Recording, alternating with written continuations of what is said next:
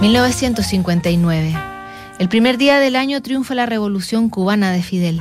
Hawái se convierte en el estado número 50 de Estados Unidos.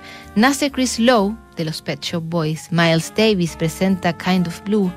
Un año antes, Boris Pasternak ha recibido el Premio Nobel de Literatura y una joven poeta alemana, Renata Schweitzer, le escribe tras escuchar por la radio un capítulo de Doctor Chivago. Comienza así una entrañable y secreta relación epistolar entre el escritor ruso y su ferviente admiradora germana. Para la última Navidad de la década del 50, el también poeta le responde luego de que ella, tratando de levantarle el ánimo porque la crítica no lo ha tratado bien, le enviara poemas de Li Taipo. A ellos se refiere y también aprovecha de confesarse. Te deseo una alegre Navidad, Renata. Te deseo un maravilloso, rico, feliz año nuevo.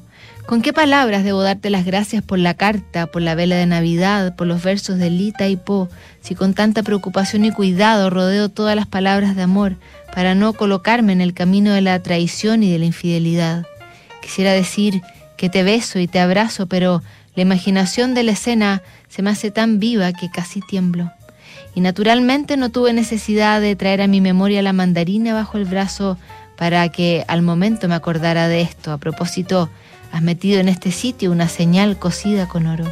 Y qué fabulosa coincidencia, el olor de la cáscara de la mandarina está ligado con la atmósfera de los primeros enamoramientos escolares, en las fiestas de invierno, de la cegadora iluminación de los abetos y con el acaloramiento de las muchachas bailando.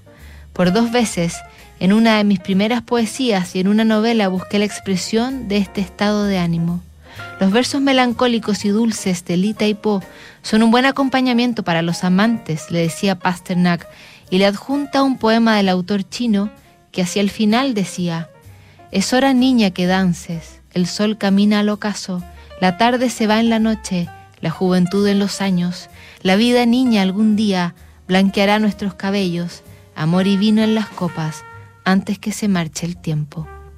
El intercambio de cartas entre Pasternak y Renata fue reunido y editado bajo el título Cartas a Renata, un volumen que cierra tal como empieza.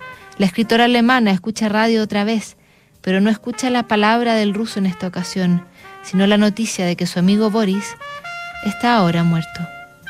Revisamos mañana otra carta que no